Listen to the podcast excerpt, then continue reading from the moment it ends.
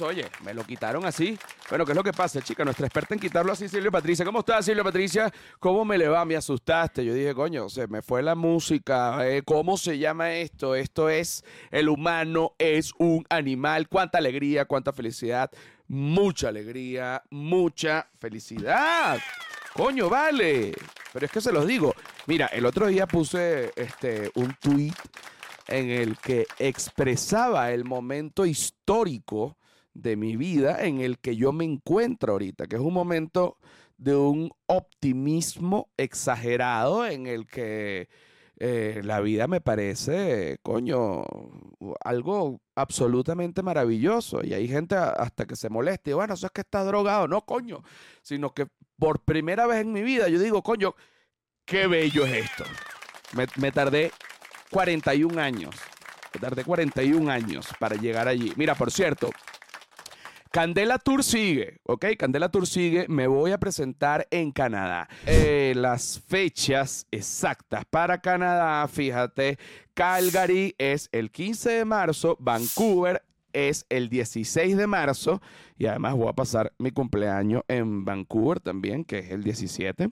Eh, en Toronto es el 22 de marzo y Montreal es el 23 de marzo. Las entradas en joserrafaelguzmán.mx. Coño, vale. Mira, me gusta mucho siempre comenzar los episodios con alguna anécdota no importa si la anécdota es un poquito fuerte, si la anécdota es un poquito triste, si la anécdota es un poquito, no importa, o alegre o lo que sea, lo que importa es que anécdota es anécdota. Y por lo general suelo eh, contar cosas, o sea, que, que me pasaron durante mi niñez o lo que sea. Pero esto que voy a contar ahorita es algo lamentable que me pasó hoy. Yo estoy sumamente impactado y, estoy em, atormentado con lo sucedido. Me, levanto a las 5 de la mañana. Eh, ayer no me dio, no es que no me dio tiempo, no es que no me dio tiempo. Ayer dije, estoy remamado, no he tenido vacaciones, me voy a tomar este lunes y me tomé un lunes. Luego me, medio me sentí mal un rato, pero después dije, no joda, yo tengo mis derechos. No he tenido vacaciones, no me puedo tomar un lunes, pues estoy, estoy cansado. Y entonces me dio ladilla realmente, me dio mucha flojera preparar el episodio de ayer, o sea, ayer, que yo siempre lo hago el día antes.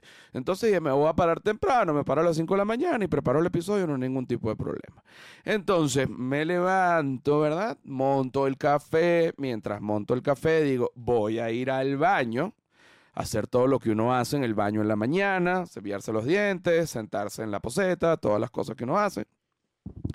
Y oye, hago número dos, ¿no? Hago número dos. Y aquí es que viene una situación que yo también he caído en un error y que, y que es absolutamente lamentable. Aquí dividimos la vía en dos está la gente que utiliza papel higiénico y está la gente que utiliza toallitas húmedas. ¿Qué pasa? Con el tema del calentamiento global y que definitivamente tenemos que conservar el agua, las posetas vienen ahora con ahorradores. Pues está muy bien, nadie está criticando eso. Pero ¿qué pasa?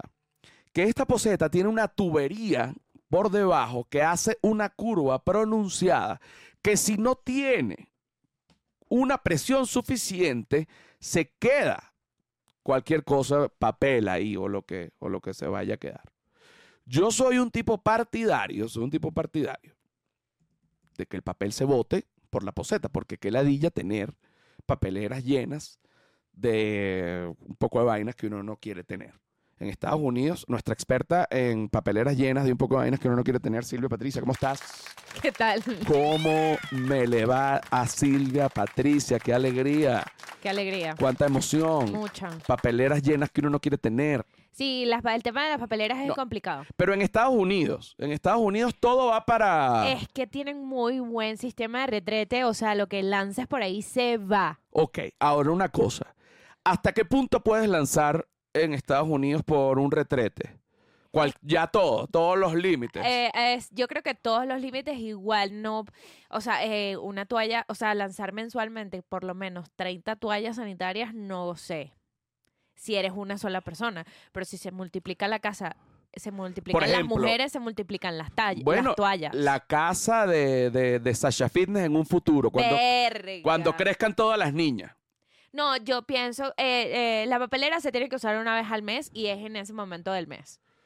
Tienes que depositar todas tus toallas en la papelera y eso ya Ok, luego. pero, pero a- aparte de eso, en Estados Unidos, te- que es lo que yo he visto, eh, Hasta peces lanzan por ahí. todo. Lo que se recomienda es lanzar Ahí. en la poseta. En Latinoamérica no. No. En Latinoamérica es la, la, la, la, culturita maldita de tener la bolsita de, de popó, de papelitos Asco, sucios y no. huevonadas. No, no, eso sí se tiene que ir. Eso, Es- coño. además, el papel está hecho para eso. El papel es. eh, eh, eh, Ajá, pero aquí voy, aquí voy, aquí voy, aquí voy. El papel higiénico está hecho para eso, para que se desintegre. Pero hay dos tipos de papel que la gente puede llegar a confundir como yo, como yo, que es la toallita húmeda y el toallín. Ah, mira, aquí Héctor Jr. en Discord dice, sí, es verdad esto, a quien usa, siempre ponen un aviso en, en los baños públicos de por favor no tirar toallas ni wipes por el toilet, es verdad. Ni wipes. Ajá. Yo pensando que el papel, que, el, que los wipes eran una vaina como que uno, porque yo decidí de, de- de- de un momento para acá empezar a utilizar toallitas húmedas y para mí es maravilloso, ¿no? Porque me, me parece increíble, o sea, quedó freshy, freshy. Pero yo empecé a lanzar las toallitas húmedas por el, por, por el retrete, por la poseta. ¿Qué pasa? Siempre de repente se tapaba, pero uno con el chupón destapaba. Pero lo que el nivel de tapado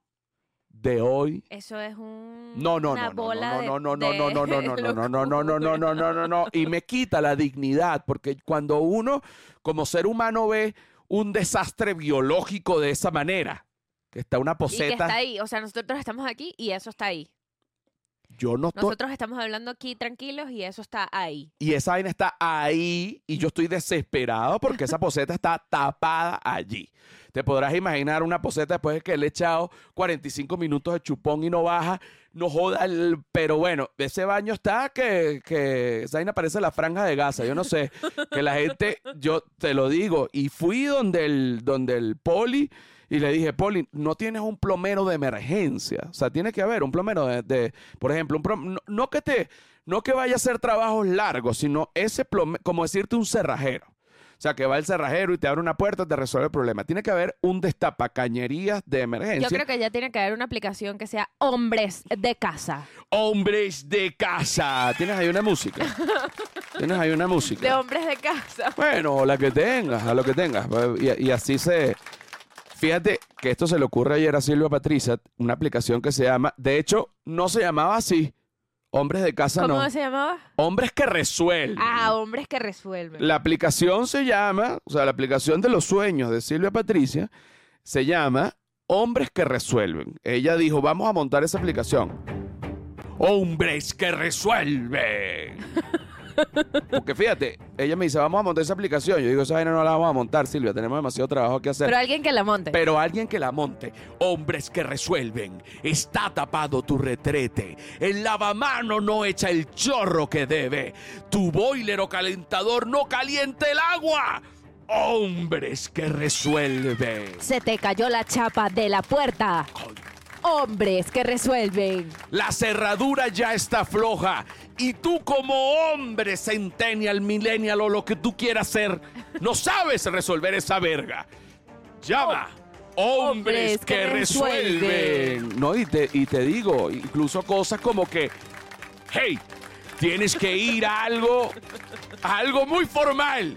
Y de pronto te das cuenta que no sabes hacer el nudo de la corbata. Hombres que resuelven. Qué maravilla. Qué maravilla, hombres que resuelven. Quita y esa- llegan rápido. O sea, es como una aplicación. Tú dices, hola, este, mi nombre es Silvia Vaquero, estoy aquí en Ciudad de México, necesito un hombre que me resuelva. Para un momento, para un momento, para un momento. ¿Hasta, hasta qué punto va a llegar hombres que resuelven? Bueno, hasta donde tú quieras. ¿Hasta qué punto va a llegar hombres que resuelven? Depende Porque, de la aplicación y, y su configuración. porque también está hombres que resuelven de noche. Claro, que puede ser otra historia. ¿Qué otro tipo? ¿Qué otro tipo de hombre? Y, que, mira, po- y no te puedes confundir si escribes a hombres que resuelven de noche, que mira, tengo la poseta tapada. No, mi vida, no, so- aquí esto es para, para llevar. Claro, claro. O sea, esto es para resolver otro tipo de Esto es para, problemas. para, para, re- para destapar otro tipo. Para este, Para yo te- reciba- revisar otros hoyos. Yo te, yo te, exacto, yo, yo destapo otros orificios. O sea, si tú de verdad quieres una vaina física, tipo de cocina o de baño, llama a hombres que resuelven. Pero si tú quieres llevar candela, llama a hombres que resuelven de noche. Si se te jodió un zócate. Eh. Hombres que resuelven. No joda, un zócate, un zócalo. Bueno, los hombres que resuelven de noche. Ahora, fíjate que me, el- el- esta mañana, justamente, atormentado con que el- la poseta está tapada y, y hay un desastre biológico en, en- mi baño, igual pude recopilar cien- cierta información importantísima que me llamó la atención. Porque fíjate, em, no, eh, a mí, por ejemplo, esto es mi, historia. Eh, las redes, todas las redes sociales tienen unas leyes que hay que cumplirlas, porque es como si tú quieres jugar béisbol, coño, tienes que cumplir las reglas del béisbol. Así te parezcan absurdas. Si tú quieres jugar fútbol, igual. Y si tú quieres estar en Instagram, en Facebook, en TikTok, tienes que se- seguir las reglas de, bueno, de cada red social. Instagram a mí me tiene, o sea, casi que preocupado porque la cantidad de censura que hay ya en la vaina es absurda. O sea, yo monto que si me volvieron a tum- yo monté un video sobre el tiempo en, donde digo aprovechen el tiempo y me lo tumbaron y de la rechera lo volví a montar y me lo volvieron a tumbar.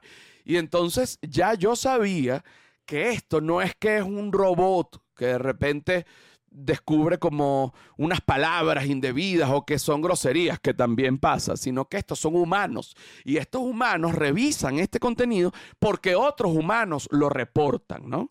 Y entonces yo digo, pero ¿qué humanos de mierda son estos? Este, que andan con esta censuradera. Porque además es una censuradera eh, sin sentido. Pero si tú me dices que es que yo estoy, verga, de- de- de- desnudo con un cuchillo en la calle y, eh, eh, cortándome una bola, tú dices, coño, esta vaina no se puede poner en la... Pero yo lo que estoy es dando un discurso de, de lo que sea. Y tantas vainas que me han quitado que al final lo que son son pendejadas. O sea, una vaina que no tiene ni el más mínimo sentido. Pero leyendo la noticia me entero de cómo se llama esta figura tan ladilla y a mi juicio tan nociva en las redes sociales. Se llama moderador, ¿no? Un moderador, los moderadores son personas em, que están pagadas por las diferentes plataformas, sea TikTok, Instagram o lo que sea, y ellos están pendientes de todo, todo, todo, todo, todo, todo, todo, viendo todo, todo, todo, todo lo que se postea y lo que ellos consideren que puede ser ofensivo, entonces ellos, em, bueno, los, lo, lo censuran, pues, una vaina muy loca, como por ejemplo un video del tiempo que le eches bola o lo que sea. Entonces mi, mi pregunta es, ¿cuál es el criterio de la censura de esta gente? O sea, por, por de bola, caemos en lo mismo. Si todo el mundo se puede sentir ofendido por lo que se le dé la gana, entonces, coño, no se puede poner nada. Entonces, tú tienes la noticia ahí. Tengo el video. Tienes, ah, eh, ah, porque además, entonces, esta gente, eh, bueno, ha visto tantas cosas que postea el- mundo que ellos están traumados. Que ellos están traumados. Entonces, ahora un carajo le dio como un ataque, una crisis, no sé de qué coño, de tanto ver vaina, supuestamente. Y vamos, que España lo ha mencionado como accidente laboral. Pero es que España, vamos, que España tan, vamos, que van por un camino que yo pienso que es de desastre. Yo pienso que es de desastre, pero ya veremos. Pero ya veremos. Ojalá, ojalá. Y lo digo, vamos, que el reino no se deje. Vamos, que la monarquía aguante. Bueno, aquí tengo el video. Ajá. ¿Sabías que hay gente que dedica jornadas enteras a moderar los contenidos violentos de las redes para que a nosotros no nos llegue nada malo? Un trabajo del siglo XXI que tiene un alto coste para la salud mental de estos conocidos como moderadores, quienes tienen que ver de todo. Yo soy Nadia de Código Nuevo y te lo cuento. Por primera vez, el juzgado de Barcelona ha reconocido como accidente laboral los trastornos de un moderador que trabajaba filtrando los contenidos de Meta, Instagram o WhatsApp. Este hombre tenía que clasificar contenidos para que los inadecuados no se publicaran. Esto afectó tanto a su salud mental que tuvo que estar 5 años bajo tratamiento psiquiátrico. Hace unos días, el juez le dio la razón al trabajador y confirma que las secuelas psicológicas son responsabilidad de sus empleadores y deben llamarse por su nombre, accidente laboral. ¿Y tú qué opinas de este caso? Son responsabilidad de sus empleadores. Este, No, pero, ¿y es tú qué op- demasiada información y para tú- procesar, Po- porque también... Tú lo puedes volver, porque ¿cómo que tú, qué, qué opinas de este caso, coño? Que me vomito. Cinco, no, que yo no pude ver más, yo tuve, es más, cinco años tuve que estar en un psicólogo, pero no aguanté lo que la gente posteaba. Bueno, Pero, está bien, bueno, nadie también- puede invalidar el sufrimiento. Pero entonces, además, que eso es culpa del empleador. Es como que, bueno, marico, pero que... pero- Tiene que haber unos, o sea, hasta- va. hay unos riesgos que asumir cuando te metes a moderador seguro. pero ya va. Vuélvelo a poner para ver. Gente que dedica jornadas enteras a moderar los contenidos violentos de las redes para que a nosotros no nos llegue nada malo. Un trabajo del siglo XXI que tiene un alto coste para la salud mental de estos conocidos como moderadores, quienes tienen que ver de todo. Yo soy Nadia de Código Nuevo y te lo cuento. Por primera vez, el juzgado de Barcelona ha reconocido como accidente laboral los trastornos de un moderador que trabajaba filtrando los contenidos de Meta, Instagram o WhatsApp. Este hombre tenía que clasificar contenidos para que los inadecuados no se publicaran. Esto afectó tanto su salud mental que tuvo que estar 5 años bajo tratamiento psiquiátrico. Hace unos días, el juez le dio la razón al trabajador y confirma que las secuelas psicológicas son responsabilidad de sus empleadores y deben llamarse por su nombre, accidente laboral. ¿Y tú qué opinas de este caso? ¿Sabías que hay gente que dedica Coño, ¿qué opinas de esto? La bola de preguntas. Como que, mira, son las, 9, las 8.50. Siempre tengo la alarma a las 8.50. Sí, No, porque claro. recuerden todos los que están ahorita viendo en YouTube que esto se graba martes y jueves a las 8 de la mañana en vivo en Patreon. Exacto. Entonces, ¿qué opino de ese caso? Bueno, que ese caso me parece una vaina espantosa y ridícula y no entiendo nada. Pero bueno, este, esa es mi opinión y, y ya está, no pasa nada. Pues no, no, no quiero problemas. Mira, em, hemos tenido, eh, coño, un análisis muy profundo, muy, muy profundo acerca de Giampiero. ¡Divino! ¡Divino! A- Unos episodios atrás hablamos sobre Giampiero. Eh, de hecho, sacamos un reel, lo llevamos a Instagram. Eh, los moderadores, gracias a Dios, no les pareció para censurarlo. Coño, señores, por favor, tengan oficio. No, bueno, es que ese es el oficio, porque ¿qué oficio imagínate, es? todas las políticas no es culpa de ellos, o sea, son bases, basados en las No. políticas de cada red social que Sí, tienen no, que no, no, decir- pero también, sí, pero también Hay un criterio, hay o sea, un- ellos sí, pero yo- su criterio. No, hay un criterio humano que es, que es una ladilla. O sea, hay un criterio humano allí que cuando, marico, a mí me han, me han bajado vainas que es y que, bueno, tú no eres un moderador, tú lo que eres es un woke y no hay peo. Clásico de ese tipo de personas, pero bueno, no vamos a caer en eso. Mira, eh, ¿estás atacada? No, no, Ah, dije, coño, pues si la estoy cagando ahora por decir esto también, bueno, entonces vengan y dispárenme en el pecho. no, por favor, no. Ah, no lo ¿Hasta digan. cuándo? ¿Hasta cuándo? No, por favor. Mira, Giampiero, Giampiero, Giampiero. Llegamos a la conclusión de que Sasha Fitness es como que la reina del fitness para las mujeres y también para muchos hombres. Pero Giampiero es el rey del fitness y de la locura de los hombres. ¿Ok? Mientras que para una mujer eh, y para algunos hombres también es inevitable ver las historias de Sasha Fitness.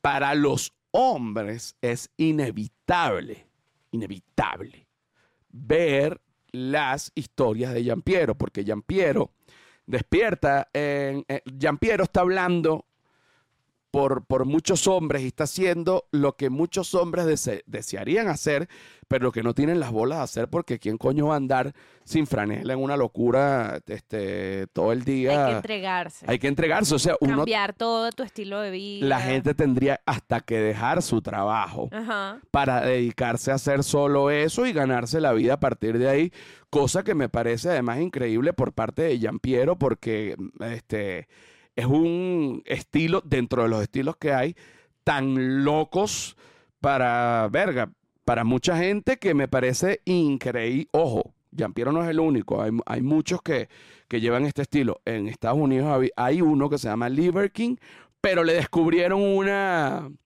Una cosita rara. una cosita rara, que ¿Qué él, descubrieron? que él decía que él era, bueno, más Jampiero que Jampiero. No decía eso, ¿no? Pero decían que era como Jampiero, más Jampiero que Jampiero. Y entonces le descubrieron que se clavaba unos esteroides. Mm, Puedes poner a Liver King un momento, un video de Liver King. eh, está en Instagram, ¿vale? Pero no te pongas brava. Yo le digo a Silvia, claro, yo le digo rápido, esto está pasando en vivo. Yo le digo rápido, coño, puedes poner un video de Liver King y la cara de. Claro, de- porque no hay manera de filtrar la- si es bueno o no. la- bueno, no importa. Vamos a ver, un video de él. 10.000 likes tiene este. Vamos a ver. I'm Liver King Chef Lionel. Let's get hot with a hot pot. Because it's so cold outside, we decided to make a hot pero pot. This will warm you up and will allow you to cook all your organs and make them very tasty.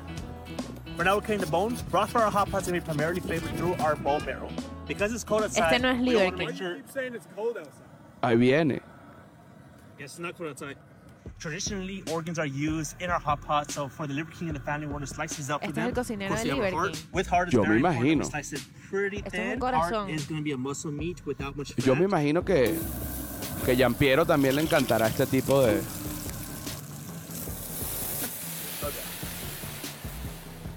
Deja- déjalo completo porque quiero ver. Míralo. What I. Este es This Liver is what I call my board meeting, the most important meeting I have of the day, where we bring our best primal energy. I get a primal activator. I call it a yeah yeah boy, Yeah, boy. yeah yeah boy, ¡Ya, ya voy! yeah yeah boy. ¡Ya, ya voy! Think you can show up to the dinner table and not have great energy to connect, to deepen the bond? This is why we do the daily dinner cadence, so that we can love, laugh, share wins, create the wind at one another's back, so I can teach my boys the Como un philosophies and the predicador. principles, Claro. so that they can stand firm, draw a line in the stand. Bueno, igual que Piero. Este dice, ¡ya, ya va! Y Piero dice, ¡divino! Porque.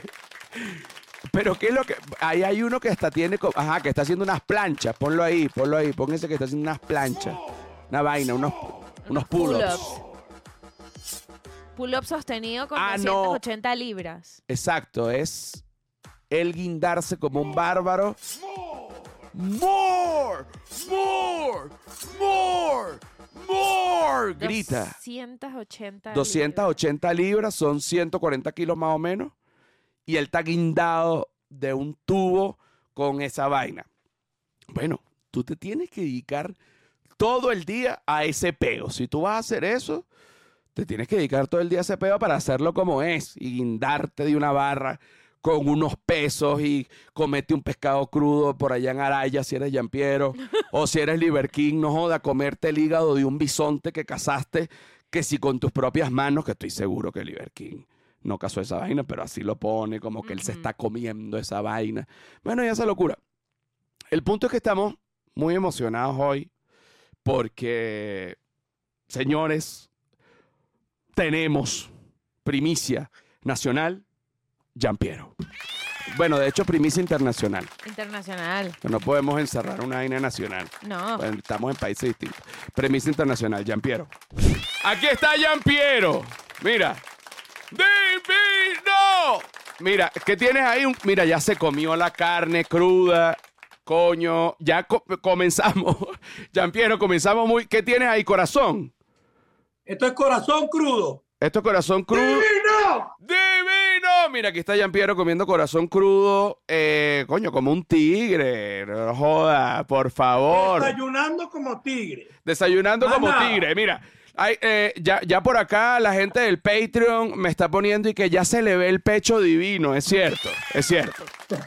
Es cierto, ya se te ve el pecho divino. Has levantado pasiones, Piero, tanto en hombres como mujeres. Eh, porque eh, eh, tú, eres, tú eres el tigre que es un depredador, pero igual mucha gente te quiere comer, te lo comento. ¿Oíste? Para que tengas cuidado por allá cuando vayas por esos montes, no vaya a ser que te brinquen y te rajuñen. De bola, de bola. Tienes No que tener- está- el, que- tigre, el tigre anda activo 24-7, Ve- hermano, tú sabes. Mira, te voy a preguntar todo desde el principio. Yo me imagino que te han hecho miles de entrevistas y ya lo has no, contado. no, mano, dale lo que tú quieras que se te responde, lo que sea, si me la hayan preguntado mil veces, no importa. Exacto, yo igualito voy a hacer, eh, coño, es la primera vez que estás acá y quiero que toda la gente que ve este podcast te conozca completamente porque ayer vi un tweet que me pareció fascinante que decía, Jean-Pierre es el Sasha Fitness de los hombres y eso es una vaina que es una realidad, brother. O sea... Todos los hombres estamos contigo, uniste a toda una jauría. Eh, porque, porque no todo el mundo tiene la- la- las bolas de, de coño, de ponerse como tú, ¿entiendes? De, de comer carne cruda y andar. Y te digo algo, súper agradecido con, es- con, con, todo, con todo el apoyo, el recibimiento que estoy teniendo, pero la meta es también llegar a las mujeres, ¿oíste? Eso viene, No, no, no, claro. eso viene. No, pero Es tranquilo. parte del mensaje. Y no, y va a ser a través de los, y va a ser a través de los hombres. Yo todos los Exacto, va a ser demostrándole que un verdadero tigre, uno de, los, uno de los objetivos de un verdadero tigre es conseguir una verdadera mujer y hacerla feliz. Y bueno, por ahí muchísimas cosas más, porque así como el mensaje es para los hombres, también es para las mujeres. Solamente que ahorita como somos unos tigres y siempre se habla de tigres, obviamente llega mucho más a los hombres, pero allá vamos, tigresas. Exacto, para allá vamos. Ahora, tú, o sea, tú, ¿cuánto tiempo tienes en esto? así como me conoce, así literalmente, como ahorita, literalmente desde que ya no me salí más, no volvía, porque yo tengo muchísimos años en esto, mano, muchísimos. Pero eh, de vez en cuando me salía, me tiraba los cheat meals, eh, bebía de vez en cuando, ¿me entiendes? O la nona, la- las tortas de la nona, las, las tortas de la nona. Eh, la torta de la nona, pero eso ya murió hace alrededor de tres años, mano, más o menos. Que ya, ya eliminé por completo todo lo que son los chismil, todo lo que es la torta el domingo de la nona, todo lo que es la bebedera, más nunca bebí, nada. Tengo muchísimos años entrenando, perfeccionando la vaina, pero tres años así como ahorita carnívoro 100%, se podría decir. ¿De dónde viene esto? Bueno, mano, mira, esto viene primero eh, por rendimiento deportivo. Yo soy un atleta, yo representé a Venezuela cuatro veces en cuatro mundiales de calistenia, mano. Yo fui a Santiago de Chile, a Brasil, perdón, a Colombia y en Venezuela dos. En Brasil fui, pero no fueron mundiales. Yo fui a muchas competiciones en lo que era estilo libre de calistenia. Pero, Eh, ah, pero en ese lesioné. momento no, no comías como comes ahorita, o sea, comías normal. No, en ese momento, eh, yo comencé a entrenar hace como 11 años. Y en ese momento yo comía de todo. Poco a poco comencé a perfeccionar la alimentación porque ya me comencé a considerar un atleta, me lo comencé a tomar en serio. Y fui probando dietas. Yo he hecho de todo. He hecho de toda vaina. Imagínate, yo comencé a hacer ayuno hace 8 años. Cuando esa vaina nadie lo hablaba, que la gente me veía más feo que como me ven ahorita cuando como carne, porque todo el mundo, Sí. el desayuno es la vaina más importante y tal, y yo comía una vez al día de noche, comía pura mierda, pero por ahí comencé, después comencé a implementar dietas cetogénicas sin carbohidratos para secarme, eh, porque en ese tiempo todavía la gente en, eh, hay una metodología de entrenamiento que comes de toda vaina y entrenas como para subir de peso y después te rayas para poner los cuadritos, ¿me entiendes? No sé si sabes. Sí, sí, sí. Lo que pasa Bueno, de carga y de descarga. Este tipo de alimentaciones cetogénicas para rayarme, para estar más liviano para competición y me comencé a dar cuenta que me sentía mejor en estos días. Tenía más claridad mental, más energía y fui perfeccionando y todo comenzó, fíjate, ni siquiera estudiando nutrición, sino estudiando antropología. Yo siempre hago mención de que mi, mi manera de ver la vida es un poco distinta porque yo siempre le entro por las aristas. Yo no voy por lo convencional. Si yo fuera estudiado nu- nutrición, como estudia todo el mundo, estuviera recomendando comer eh, carbohidratos todo el día y ah, tomar preentrenamiento y miles de suplementos. Y no. Este, yo llegué literalmente estudiando antropología, estudiando un doctor que se llama Manuel Domínguez Rodrigo, que es un catedrático de la Universidad de Alcalá de Henares, que es pionero en estar eh, en demostrar de alguna forma que nosotros somos carnívoros, que la carne nos transformó en humanos. Él está encargado del desempolvamiento de la cuna de la humanidad en África y han descubierto, hoy en día ya es decisión unánime por los antropólogos y arqueólogos, pero él fue el que comenzó a descubrir, como en 2012, que desde hace 4 o 5 millones de años habían seres humanos que morían de anemia, anemia ferropénica, o sea, que la anemia es una enfermedad que le da, por ejemplo, a los veganos, cuando comemos una alimentación que no es correcta, no, tenemos deficiencia de ciertos nutrientes como el hierro hemo y nos da anemia y comenzaron a conseguir restos de seres humanos y bebés hace 4 o 5 millones de años con anemia ferropénica. O sea, pudieron descubrir de una manera muy tangible que tenemos 5 millones de años como mínimo siendo carnívoros, huevón. Y conseguían fogatas con restos de animales alrededor, restos de huesos. O sea que somos cazadores como siempre nos los han enseñado desde siempre y no terminamos de hacer chip en eso. Yo un día estoy entrenando, un día estoy comiendo, leyendo el libro de él, porque yo antes entrenaba solo muchas veces y leía mucho mientras entrenaba, mientras descansaba. Y yo digo, así es. Yo estoy leyendo a este pana que me está diciendo que la carne nos hizo humanos. ¿Por qué yo tengo que estar haciendo una dieta cetogénica y comiendo ensalada y vaina para llenarme aceite de oliva tal? No, yo voy a dejar esta mariquera. Me puse a investigar. Vi que la vaina había una comunidad de muchísimas personas, que la vaina existía, que no era nada verga, me puse a ahondar, a ahondar, a ahondar, a ahondar, a ahondar, y desde ese día cambié y más nunca, o sea, no hubo vuelta atrás, hermano. Ok, entonces, tú comenzaste en esto y cuando te metes en esto, cambiaste, o sea, coño, toda tu vida, porque tú te dedicas todo el día a hacer ejercicio. O sea, ese es tu trabajo. Exacto, porque de hecho yo, en este momento que te estoy hablando, yo era agricultor. Mi familia son eh, tienen fincas de, varias generaciones atrás, somos agricultores y yo, este era mi hobby. Yo desde hace mucho tiempo competía a nivel internacional, hacía, yo comencé haciendo tutoriales en YouTube. Tú cuando, si quieres, cuando terminemos este podcast, búscame en YouTube y vas a quedar loco porque mis inicios fueron en YouTube explicando movimientos porque no había mucha información de calistenia al respecto. Y yo hacía videos y fui muy conocido, tenía demasiados seguidores para el momento en YouTube, pero eso era mi hobby hasta que, bueno, se fue escalando, fue escalando, me fue gustando más, me fui sintiendo mejor, eh, monté un gimnasio de calistenia, luego monté otro, comencé a vender mi planificación hasta que un día dije, ya va, yo conseguí mi Ikigai, yo conseguí mi, mi, mi pasión y voy a dedicarle. Pues hablé con mi familia, me dieron luz verde, confiaron en mí y bueno, y comencé a probar, probar, probar y terminé en lo que soy hoy en día, pues. Y por el lado de la agricultura, o sea, como lo viste desde niño, sabes que jode. Sé tanto que sé que es la mierda más grande para el ser humano, hermano. Así mismo. Te bola. Porque, claro, acabo de hacer, acabo de hacer el, contacto. O sea, tú, o sea, tu familia es agricultora. O sea, tú entiendes perfectamente lo que se le hace. Porque una de las vainas que tú explicas eh, a cada rato, y, y es una vaina muy real, porque aparte, así como te sigo a ti, sigo Marico, hay un, coñazo de gente maravillosa en Instagram que Claro, ahorita se está, está, teniendo mucho auge, se está despertando al respecto. Bueno, sigo a uno, sigo a uno que es como tú, pero un carajo que lo que quiere es mostrar su, su locura, es mostrar cómo eran las frutas originales. O sea, no te creo que lo hace. Ajá, entonces el carajo dice, mira, estos cambures, esta vaina es por la agricultura, pero realmente los cambures que comían nuestros antepasados son estos, que tienen unas semillas así y el, y el poquito... No pueden masticarlo. Ajá, y el o sea, sí sabe a cambur, pero era como, más bien como casi... Mínimo. mínimo, es una vaina muy pequeña con un y coñazo... Con mucha fibra y mucho menos dulce. Ajá. La, no joda 80% menos azúcar de lo que tienen hoy y el doble de fibra o el triple de fibra, que la fibra hace que eh, la fibra entorpece la absorción de los carbohidratos. Entonces, no solamente tienen 80% menos carbohidratos, sino que tienen tres veces más fibra que hace que no puedas absorber los carbohidratos y, es como que no tuviera azúcar, marico. También la fruta de hoy, el cambur, esa mierda pura azúcar, marico. Claro, o sea, eh, esto es una vaina...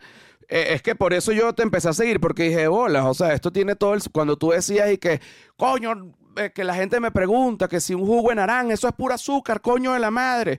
Porque, no, porque es que de verdad que la cultura del, de que, divino, no, la cultura de que el jugo de naranja es una vaina sana.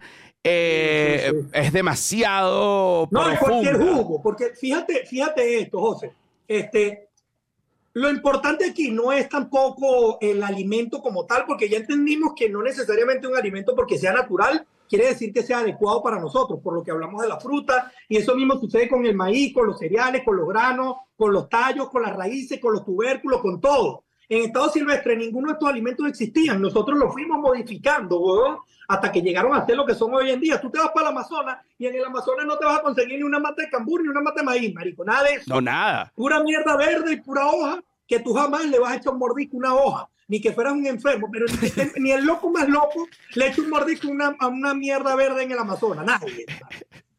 Nadie. Así es simple. Entonces, eh, de hecho, lo expliqué hace poco con los perros, porque lo mismo pasó con los perros. Nosotros cambiamos genéticamente a los perros, los fuimos mezclando hasta que inventamos al perro salchicha, marico, que eso es una mierda que no existe. Ahí la gente sí lo pudo comprender, que es lo mismo que pasa con la fruta. Entonces la gente me dice, coño, pero la fruta es algo natural. Sí, marico, pero eso no existe en, en, en estado natural, estado silvestre, es modificado por nosotros. Y aparte que no es solamente lo natural o lo no natural, este, sino que es como nuestro cuerpo pueda eh, reaccionar ante ello. Si tú te comes, por ejemplo, una fresa, tú estás comiéndote el alimento como viene de la naturaleza, que la fresa, de hecho, hago hincapié aquí, la fresa es la única fruta, la fresa y la fruta de la, y la, y la familia de la fresa, que son las bayas, son las únicas frutas dulces que yo avalo su consumo.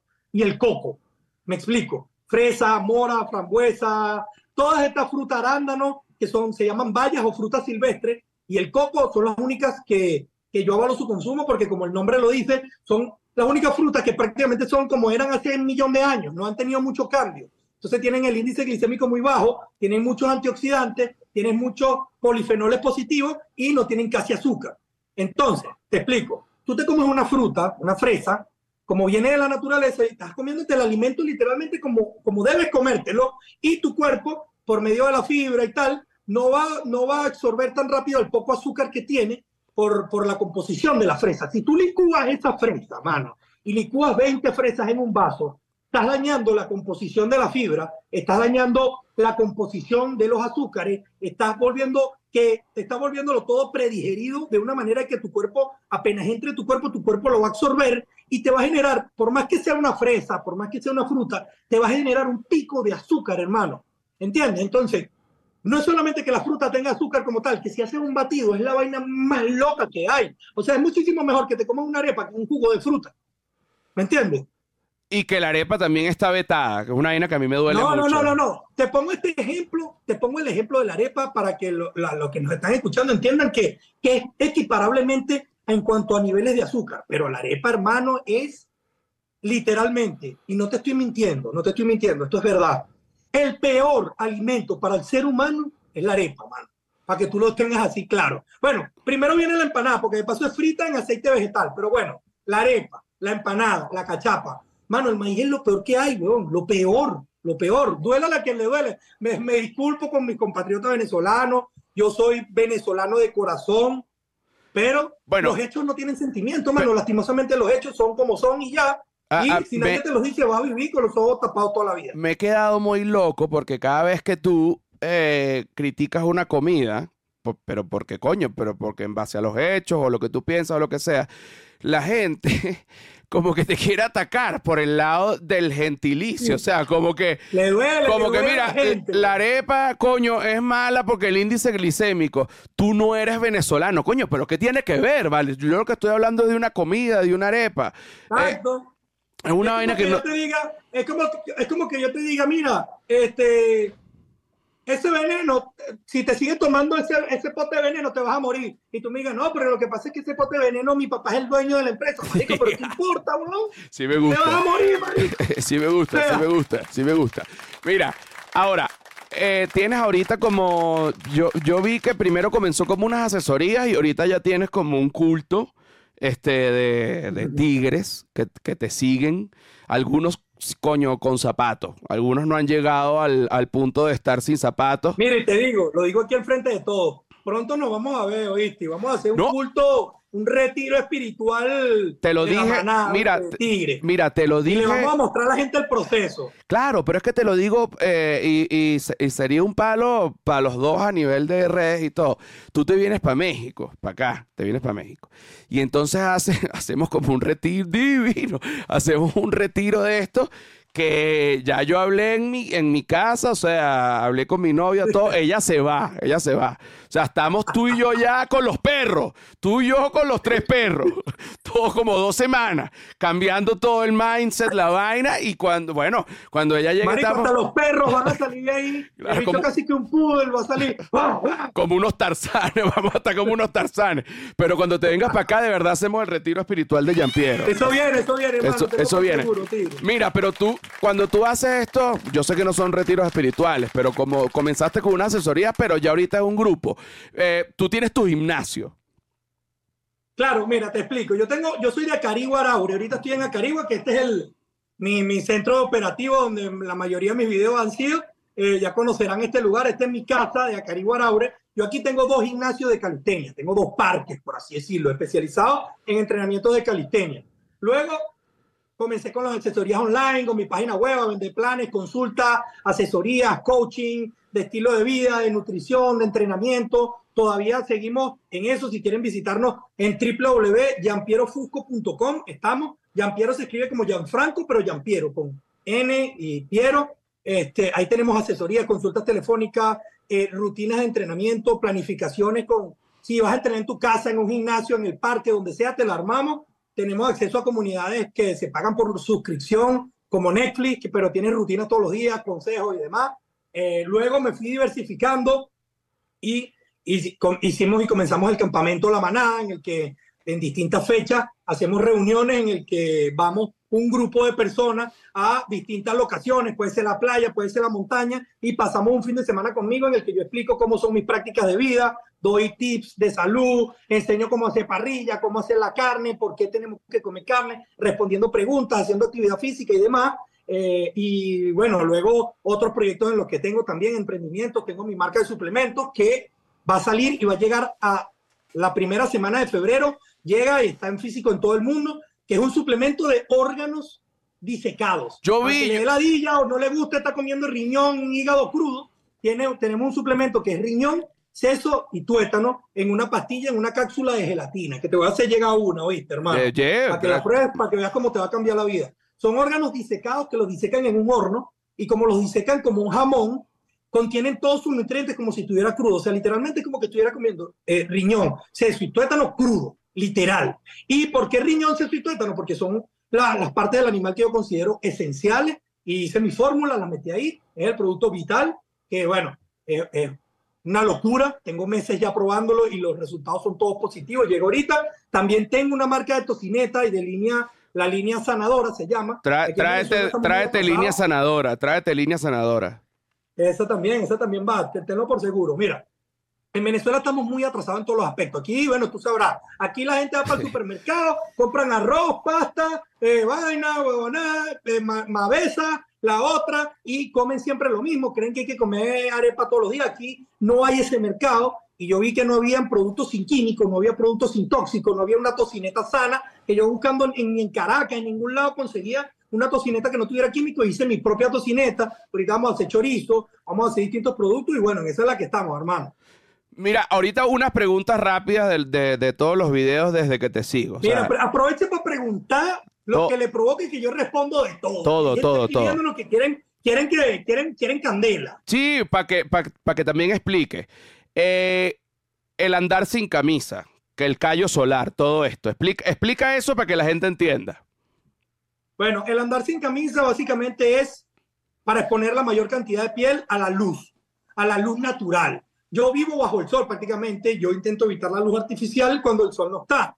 Y para eso, cuando vivo bajo el sol, yo para maximizar sus beneficios, producir vitamina D, evitar problemas de colesterol, porque estamos comiendo una, una alimentación alta en grasas, que si no la haces de la manera correcta puede llevarte problemas si la combinas con los alimentos incorrectos y si no llevas el suficiente sol, eh, debemos de poner la mayor cantidad de piel al sol. Yo no estoy diciendo, obviamente es un mensaje que yo quiero llevar para que cuando tú me veas sin camisa, tú digas, verga, pero este pana, ¿por qué anda sin camisa? ¿Me entiendes? Y el mensaje te llega y te invita a investigar. Yo sé que no es para todo el mundo, pero es el mensaje que quiero llevar, que no hay que tenerle miedo al sol, hay que llevar sol en todo el cuerpo. El sol literalmente, no solamente no hay que tenerle miedo, sino que el sol es vida, hermano. El sol existe antes que la vida misma. La vida nació y evolucionó bajo la luz del sol.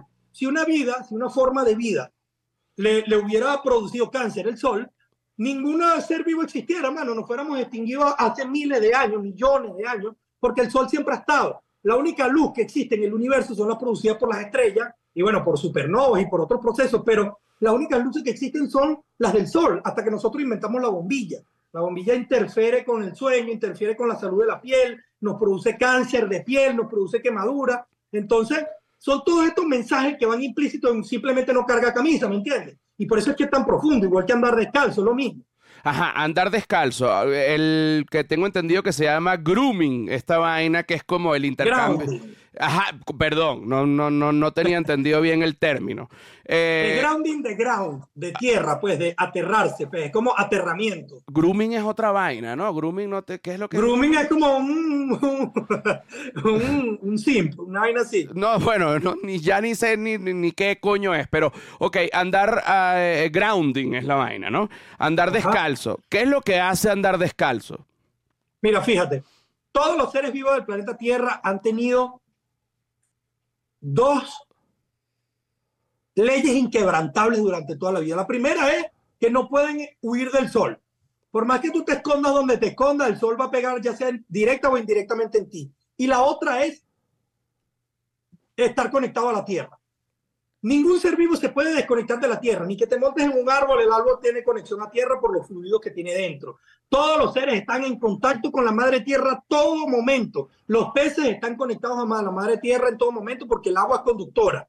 Los únicos seres vivos en todo el universo, por así decirlo, que se han desconectado de la Madre Tierra somos los seres humanos cuando inventamos la goma en los años 40. Imagínate tú, eso es hace nada, que vino aunado a la alimentación eh, basada en carbohidratos y aceite de semilla. Nos desconectamos de la tierra. Nos dijeron que le temiéramos al sol y otras muchas prácticas más que nos llevaron a la enfermedad. Y hoy en día creemos que estar enfermo es normal cuando no. Nosotros todos los días de mi vida, tú me te metes en mi Instagram todos los días, yo estoy pegando gritos todos los días, man. Yo no me enfermo, yo no me siento mal, yo no sufro de nada. Y yo no lo digo para alar- alardear, sino para hacerlo entender que todos podemos, aplicando unos principios que han estado en la naturaleza durante toda la vida, podemos llegar a tener salud, vitalidad y energía todos los días de nuestra vida sin necesidad de tomar pastillas y sin necesidad de nada. Simplemente aplicando estas prácticas que pueden parecer raras, pero no lo son. El grounding, por ejemplo, tú, eh, mira, te voy a decir algo que, que nu- nunca lo he comentado en vivo. Es un dato muy especial que leí de Carlos Stroh en el libro Supervivir, increíble. Para el que quiera saber más de la materia, los invito a leerlo. Eh, ¿Por qué los pies no sudan tanto?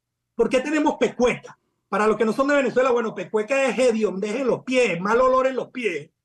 ¿Por qué tenemos pecueca? Porque los pies sudan en exceso para eh, aumentar la conexión con la tierra. Imagínate tú. Esto se descubrió hace poco y no lo estoy inventando yo, lo pueden investigar. Como yo siempre digo, yo, yo hago los comentarios para despertar la curiosidad de las personas y que cada quien investigue por su cuenta. No me crean lo que yo estoy diciendo. Simplemente cuestionense las cosas e investiguen. Nuestros pies tienen el triple de eh, glándulas sudoríparas para aumentar la sudoración, el contacto con la tierra sea más conductivo y podamos estar conectados, porque al estar conectados en la tierra, eh, colectamos electrones del polo negativo. El polo negativo eh, da electrones y el polo positivo de la atmósfera es el, el- la magnetósfera, es el polo positivo, y nosotros al estar conectados con la Tierra colectamos electrones.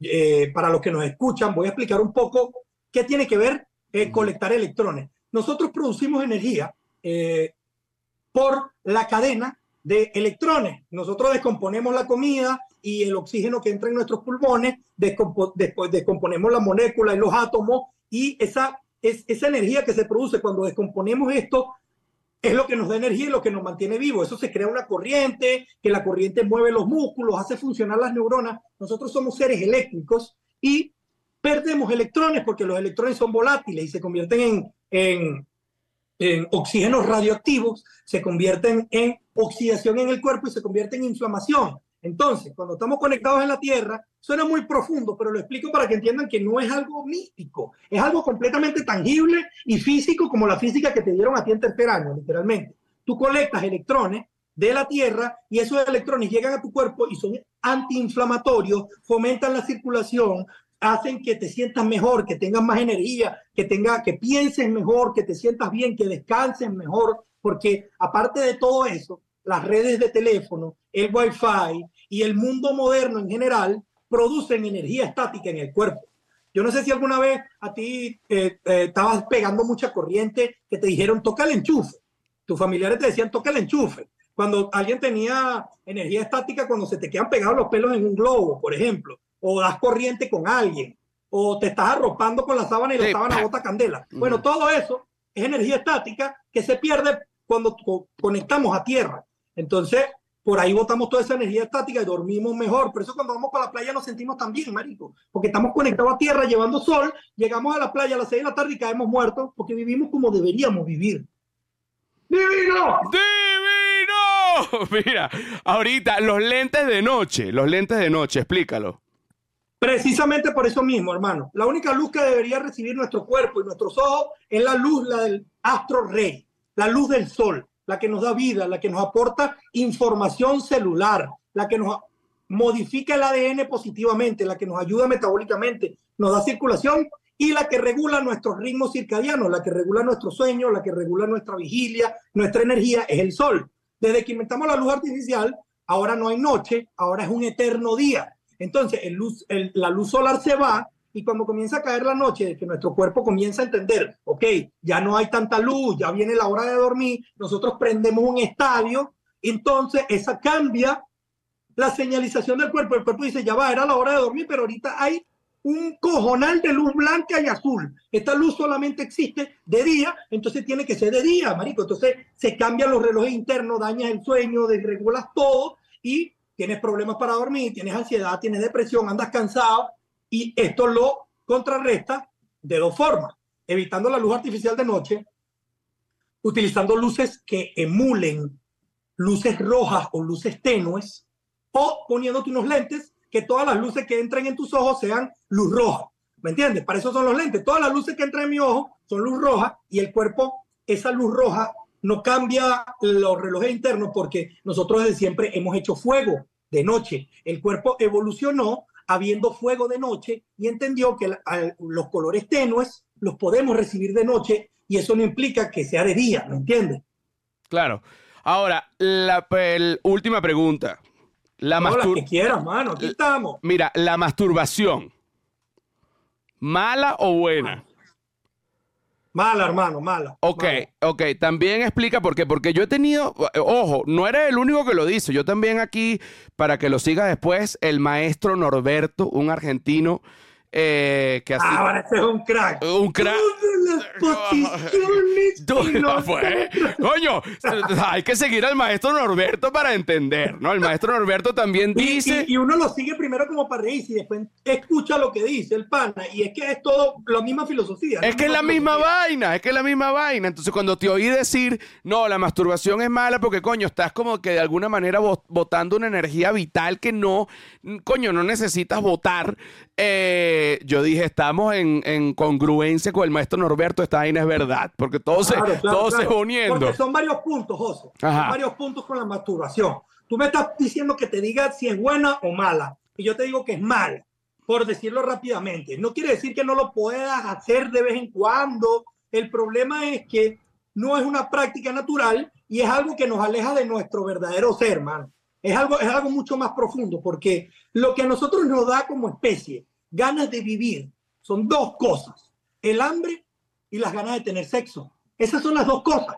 Si nosotros perdemos esas dos cosas, nos morimos, literal, porque un animal que no le dé hambre y que no tenga ganas de tener sexo, se muere porque no tiene fuerza vital, no tiene un motor, no tiene eh, un porqué de vivir. Nosotros hoy en día intentamos buscar un porqué en cualquier otra situación, como por ejemplo jugar fútbol o ver una serie, pero esas son ya vainas de cuando generamos conciencia y no es lo que va impreso en nuestro ADN. El motor de nosotros de verdad es el hambre y las ganas de tener sexo, las ganas de buscar una relación, y eso viene genéticamente en nuestro ADN porque esa, eso es lo que nos motiva a vivir, lo que nos motiva a ser mejor, lo que nos motiva a cazar, lo que nos motiva a estar en condiciones, lo que nos motiva a ser mejor para buscar a la mujer correcta, para poder reproducirnos y que nuestros genes se pasen a la siguiente generación, me explico. Y si tú todos los días te masturbas, tú estás perdiendo esta fuerza vital, las ganas de vivir, las ganas de ser un hombre, las ganas de conquistar el mundo, las estás botando en un acto que no es natural, que da vergüenza y que no tiene ningún sentido evolutivo y que aparte,